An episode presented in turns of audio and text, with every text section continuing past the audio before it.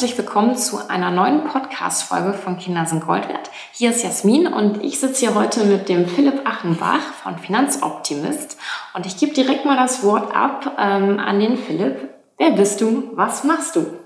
Den Großteil hast du ja schon erzählt. Also ich bin eben auch Podcaster. Mein Podcast Finanzoptimist ist mittlerweile bei irgendwie über 150 Folgen und wir reden vor allen Dingen über nachhaltiges Wirtschaften. Also ich will jetzt gar nicht sagen nachhaltiges Investieren, weil wir auch äh, zum Beispiel Unverpacktläden mit in den Podcast mit drin haben, bis hoch zu äh, Börse Deutschland. Also äh, es geht sowohl darum, wie kann man in nachhaltige Dinge investieren, als auch, was sind die nachhaltigen Dinge, in die man investieren kann.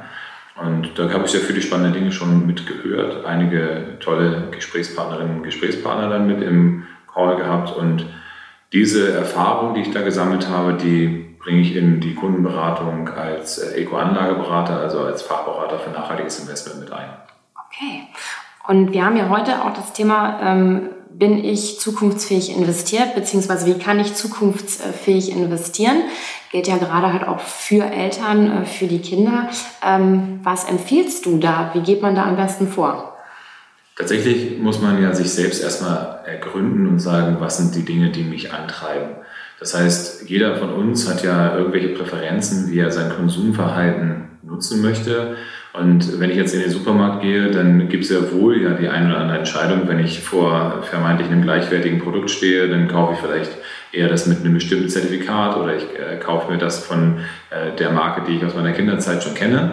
Und ähnlich ist das halt auch bei Geldanlage, dass man eben sagt, ich ähm, sollte dann sagen, hey, ich möchte den Klimawandel bekämpfen, dann würde man das in einer Geldanlage genauso machen. Ähm, da das der Normalverbraucher an sich nicht kann, ne, weil er ähm, neben dem, dass das Know-how häufig fehlt, aber selbst wenn das Know-how da wäre, also stellen wir uns vor, ich würde jetzt nicht hier arbeiten und würde die Infrastruktur nicht haben, dann würde ich das genauso wenig nicht können. Ne? Das heißt, ich würde dann entsprechend ähm, mir Hilfestellung holen müssen und das ist das, was ich als Ratschlag gebe. Versucht es nicht alleine zu machen, sondern ähm, holt euch jemanden, der euch die Logistik geben kann, der euch ein günstiges, ähm, günstiges Angebot machen kann. Und ähm, macht euch aber, wie gesagt, zuerst Gedanken darüber, was, wie lebt ihr euer Leben jetzt schon und interpretiert das einfach in die Geldanlage, weil grundsätzlich ist es machbar. Und wie geht man da am besten so vor? Also jetzt stellen wir uns vor, ähm, ich will jetzt äh, für mich, für meine Familie jetzt investieren, aber es gibt ja ganz viele Produkte auf dem Markt. Also, und ähm, wie finde ich da für mich das, das beste Produkt halt raus, um meine Ziele und Wünsche so zu erreichen und das halt, bei mir Umwelt und Soziales auch wichtig sind. Mhm. Ähm, man, man selbst kann es, wie gesagt, erstmal so weit nicht, weil du hast 8000 Produkte im investierbaren Bereich, du hast äh, eine dreistellige Anzahl an Banken in Deutschland. Ähm, das heißt, da würden wir halt einen Experten dann empfehlen, also entweder einen Eco-Anlageberater oder halt ein Unternehmen, in dem das dann äh, schon vorherrscht. Wir arbeiten da seit längerer Zeit auch eng, intensiv mit dem FNG zusammen und haben da eine gewisse Transparenz uns dann eben rausgezogen. Das heißt, euer Berater also wenn es jetzt nicht gerade äh, wir sind so, der sollte euch entsprechend auch Hintergrundinformationen liefern, weil nachhaltige Geldanlage, das sind aus meiner Wahrnehmung vier Komponenten. Erste Komponente ist die Seriosität des Anbieters. Das heißt, wenn ich jetzt zu einem Unternehmen gehe, was ansonsten 70, 80, 90 Prozent seiner Gelder in Massenvernichtungswaffen oder in fossile Brennstoffe investiert, zum Beispiel jetzt eine BlackRock oder eine Deutsche Bank, dann halte ich das nicht für unternehmerisch seriös wenn ich dann hinterher sage, ja, äh, ein Prozent oder zehn Prozent von meinen Geldanlagen sind dann eben auch mal nachhaltig. Und deswegen würde ich im ersten Anlauf sagen, gibt es einen seriösen Anbieter, den ihr euch rauspickt und in der Realität sollte das dann jemand sein, der nahezu 100 Prozent oder 100 Prozent auch nachhaltig investiert. Das ist der allererste Schritt. Danach äh, ist dann die Frage, was für eine Strategie möchte man fahren. Das heißt, äh, möchte man sein Geld eher parken, irgendwo auf dem Girokonto, dann ist es grundsätzlich ja genauso fair, aber nicht zu viel davon, weil aktuell bei einer Inflationsrate von 7, 8 Prozent äh, wird es dann immer weniger. Ne? Trotz alledem muss man natürlich irgendwie Geld haben, was man aus dem Automaten bekommt, aber dafür sich dann die richtige Bank auszusuchen, schadet auch nicht. Aber darüber hinausgehend äh, geht es ums Investieren. Ne? Das heißt, ähm, auch da, es geht um Transparenz, also transparent die Prozesse dann äh, beschrieben zu bekommen und dann entsprechend auch zu wissen, was macht meine Bank mit meinem Geld, was macht meine Investition mit meinem Geld. Und das ist so, Step 2, Transparenz und die dann offen kommuniziert. Dazu kommt dann erst als letzte Instanz, was für Produkte sind denn in dem Portfolio drin? Ne? Weil selbst wenn ich eben sagen würde, ich habe die beste Auswahl an Investments, wenn dann, wie gesagt, ein unseriöser äh, Produktanbieter dahinter steht oder nicht darüber geredet wird, was mit den Stimmrechten gemacht wird und so weiter, dann hast du halt ähm, ein Transparenzproblem und die Wahrscheinlichkeit, dass jemand, der wirklich nachhaltig ist, nicht darüber redet, ist sehr, sehr klein. Das heißt, heutzutage ist das ja ein klassisches Werbemomentum. Also das heißt, für den Fall, dass er einen Anbieter rausgepickt hat, der eben hinterher nicht sagt, was er mit äh, den Stimmrechten, mit äh, seiner Macht, dann die durch den Geldfluss passiert, ähm, was er damit macht, dann solltet ihr davon die Finger lassen. Und das war jetzt Step 3 oder?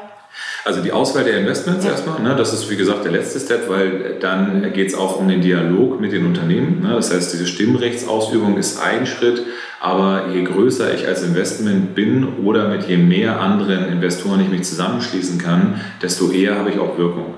Und dann geht es eben darum, auch wie groß ist das Unternehmen, in das rein investiert wird. Also nehmen wir jetzt mal einen aktiven Investmentfonds, dann hätte ich darin vielleicht 30 bis 100 verschiedene Positionen. Wenn ich jetzt selbst nur eine Milliarde verwalte in meinem Topf, dann ist das nicht so viel, als wenn ich sagen würde, ich habe mit 50 äh, anderen zusammen, hätte ich dann 100 oder 200 Milliarden, die dann verwaltet werden, dann hätte ich da entsprechende Schlagkraft. Dazu kommt, auch die Größe des Unternehmens ist halt interessant. Ja, eine, äh, eine Apple zu verändern, weil das eben eines der größten Unternehmen der Erde ist, ist schon ein sehr weiter Weg. Während wenn ich jetzt äh, Midcap, also ein kleines oder mittleres Unternehmen aus Deutschland nehme und den direkt, direkten Dialog da suchen kann, dann habe ich mehr Wirkung, auch wenn ich vielleicht nicht so viel Geld investieren kann.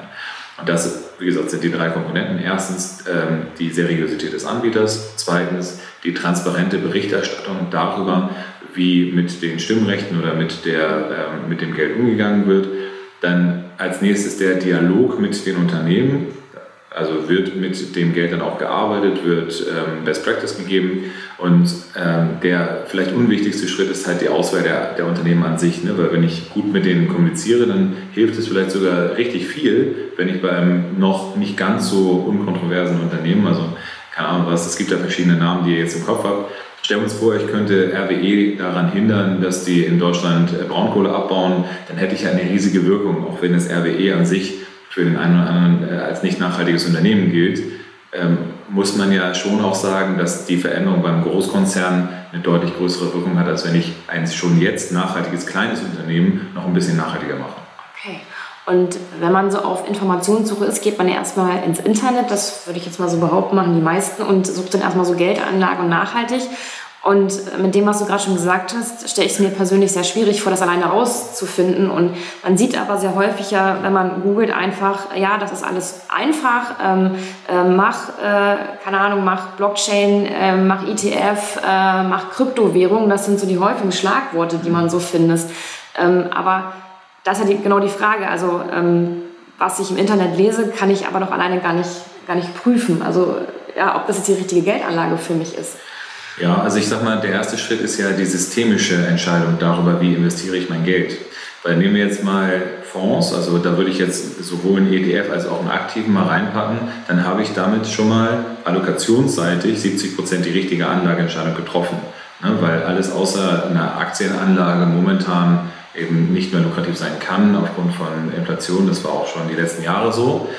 Jetzt sprechen wir aber über Nachhaltigkeit und wenn ich nachhaltig möchte, bedeutet das, ich muss, also ne, als Jurist sage ich das jetzt mal so, ich muss zumindest den Vorsatz haben, dass ich etwas zum Positiven verändere. Und passive Investments heißen nicht unabsichtlich so, sondern passive Investments sind halt schlicht und ergreifend passiv. Das heißt, es, das geht gar nicht, ne? einen Vorsatz zu haben, aber äh, reaktiv zu sein. Und dementsprechend schließt sich an sich ein ETF und Nachhaltigkeit erstmal grundsätzlich aus. Dazu kommt, dass ähm, sehr häufig die, äh, ja, also die Zugänge zu den ähm, Jahreshauptversammlungen nicht genutzt werden und so weiter und so fort. Und also viele, viele Gründe, die dafür sprechen, dass zwar ein, äh, also das Label Nachhaltigkeit draufsteht, das aber in der Realität nicht so ist. Das heißt, ich habe heute gerade einen Artikel gelesen darüber, dass ähm, Tesla aus ähm, dem Dow Jones ESG rausgeflogen ist, aber ExxonMobil, also einer der größten Ölkonzerne der Erde, dann in den Top Ten da drin ist. Da muss man sich halt schon fragen, ob äh, ein ETF, also ein passives Investment, der so ein ESG, also so ein Ökologie, Soziales und äh, gute Unternehmensführung als Strategie damit drin hat, überhaupt funktionieren kann, wenn die Indizes schon fragwürdig sind. Und äh, das ist halt eine ganz komplexe Materie, nur es profitieren halt zu viele Menschen davon, dass äh, ETFs gekauft werden, weil natürlich möchte ein Produktanbieter, dass du sagst, ja, ich mache Buy and Hold. Ne? Das ist ja ein Geschenk. Ne? Das heißt, äh, du wirst ja jetzt dazu äh, erzogen und das, das wird ja fast schon äh, der Kopf geschüttelt, wenn du sagst, was, du tradest noch oder du veränderst deine Investitionen regelmäßig. Ja, ähm, und das ist natürlich eine Katastrophe, weil an sich geht es ja bei Nachhaltigkeit darum, dass man diejenigen, die eine positive Wirkung haben, unterstützt, diejenigen, die nicht so eine positive Wirkung haben, beeinflusst, dass sie positiv äh, werden. So, und das macht ein ETF schlicht und ergreifend nicht. Wenn wir über Kryptowährungen sprechen, dann haben wir da ja noch viel größere Probleme. Das heißt, über 60 Prozent der Kryptowährungen werden momentan durch äh, Proof of Work gemacht. Also da wird dann äh, digital gemeint und je teurer der, äh, der Coin wird oder der, die Cryptocurrency, desto mehr muss an Energie reingesteckt werden, damit äh, entsprechend ein Coin gemeint wird. Alle Vorteile jetzt mal außen vor gelassen, dezentral und so weiter und so fort, ist es halt dann so, dass jetzt aktuell, weil China ähm, ja Kryptomining verboten hat, jetzt die Serverfarmen dann nach Kasachstan oder in, in Staaten gehen, wo keine Regulation oder wenig Regulation passiert. Und das hat dazu geführt, dass teilweise die äh, Stromnetze da halt überlastet werden und äh, also da passieren absurde Dinge. Ne? Und man muss eben auch dazu sagen, wenn man sich die Frage stellt, wie kommen wir aus fossilen Brennstoffenträgern raus, jetzt, keine Ahnung was, selbst wenn man sagt, ach, Klimawandel, das kriegen wir eh nicht mehr hin, aber das Soziale dahinter, ja, wir lassen uns regelmäßig in Geiselhaft nehmen von Systemen wie äh, Russland oder Katar oder Saudi-Arabien. Jetzt hat Katar irgendwie auch schon Europa angeboten, dass die jetzt so ein äh, Liquid Natural Gas dann wieder ähm, dem zuliefern können. Die lachen sich halt jetzt kaputt. Die sagen, okay, du äh, gehst von dem einen Diktator weg und komm doch zu uns. Wir sind ein bisschen weniger schlimm. So, und ähm, das sind viele Dinge, die, dafür, die dagegen sprechen, zu sagen, ich gehe in Cryptocurrency rein. Ähm, zumindest nicht, wenn ich nachhaltig investiert sein möchte, weil das eben auf jeden Fall äh, die äh, Erderwärmung mhm. befeuert. Das ist ja, wenn man gerade mal so aus der familiären Perspektive kommt und gerade ja was für die Kinder machen möchte, muss man ja auch echt langfristig denken. Das heißt, dass die Entscheidung, die ich heute treffe, hat ja auch für die Zukunft dann irgendwo wo Auswirkungen. Ähm, also gerade für die Kinder halt auch da ein Stück halt weiterzudenken. Ähm, das heißt, als Eltern, äh, wenn man für die Kinder auch vor allen Dingen was machen will, abgesehen auch äh, für sich selber, heißt das, man sollte sich als erstes darüber Gedanken machen, was möchte ich eigentlich bewirken, mhm. wenn ich das jetzt so richtig äh, raushöre. Und das kommuniziert man dann mit dem Berater seines Vertrauens, ne? weil es ist halt, also Geldanlage ist halt nicht so einfach, wie man sich das denkt. Ne? Das heißt, heutzutage ist es so, dass die Menschen äh, Geldanlage eher als Ware wahrnehmen. Das heißt, es muss nur in einer vernünftigen Bündelung dann sein und dann passt das schon. Ne? Das heißt, da wird nicht hinter die Kulissen geguckt. Und wir schauen halt schon hinter die Kulissen und wollen dann eben regelmäßig auch gucken, gibt es neue Produkte auf dem Markt, die noch besser sind? Sind die alten Produkte äh, vielleicht eben von der Bewertung her nicht mehr so gut? Und da muss man sich regelmäßig eben auch darum kümmern. Dazu kommt, man muss auch sowas wie ein Ablaufmanagement machen. Das heißt, wenn das Kind dann irgendwann in die Schule oder ins Studium oder äh, in die Ausbildung oder in den Job reinkommen soll, dann muss man ja vielleicht über das Geld verfügen. Und dann muss man die Struktur des Investments nochmal wieder verändern und sagen, ich gehe vielleicht aus dem Aktienmarkt raus in andere Sachen rein. Und das hört sich nicht nur kompliziert an, das ist auch kompliziert. Das ist im Endeffekt halt genau der Job, den, den wir als Berater so haben. Und deswegen sollte man sich jemanden holen. Also ich beschreibe es immer ganz gerne, wie wenn ich eine Immobilie kaufe. Das heißt, stellen wir uns vor, ich kaufe nicht ein Einfamilienhaus, sondern ich kaufe mir einen Häuserblock. Dann kann ich natürlich sagen, ich verdiene am meisten Geld damit, wenn ich Kosten spare. Das heißt, ich hole mir dann keinen Facility Manager, sondern ich schraube jede Steckdose selbst rein, ich äh, mache die Leitung selbst. Und wenn am Sonntagabend äh, dann, oder keine Ahnung was, wir sind hier in Frankfurt, wenn am Mittwochabend beim Frankfurt-Spiel dann irgendwie Wasserrohrbruch irgendwo ist, dann ruft mich der Mieter an und sagt so, jetzt bist du in der nächsten halben Stunde da, sonst äh, mindere ich die Miete. Da hat ja eigentlich keiner Bock drauf. Das heißt, man muss ja gucken, dass man Experten einsetzt, die sich um die Sachen kümmern. Und genau das ist das, was ich immer als Ratschlag gebe. Weil, liebe Eltern, ich sage euch, äh, mit meinem 20 Monate alten Kind, ja, ist es halt so, ich kann mich auch nicht jeden, jeden Tag und jede Minute um mein Geld selbst kümmern, sondern ich brauche halt Leute um mich herum, die mich supporten. Und deswegen sind wir mit unseren 1600 Menschen, die wir haben, im Unternehmen dann schon der richtige Weg. Ja, weil alleine kann man die Welt halt auch nicht verändern. So sieht es aus. Und vor allen Dingen ist es halt auch besser skalierbar, je mehr Menschen mitziehen. Ja, das ist, äh, das ist wohl wahr. Philipp, ganz, ganz vielen Dank für diesen tollen Input. So abschließend, ähm, welche drei Tipps würdest du Eltern mitgeben, die jetzt in die Zukunft, also in ihre Zukunft und die ihrer Kinder investieren wollen?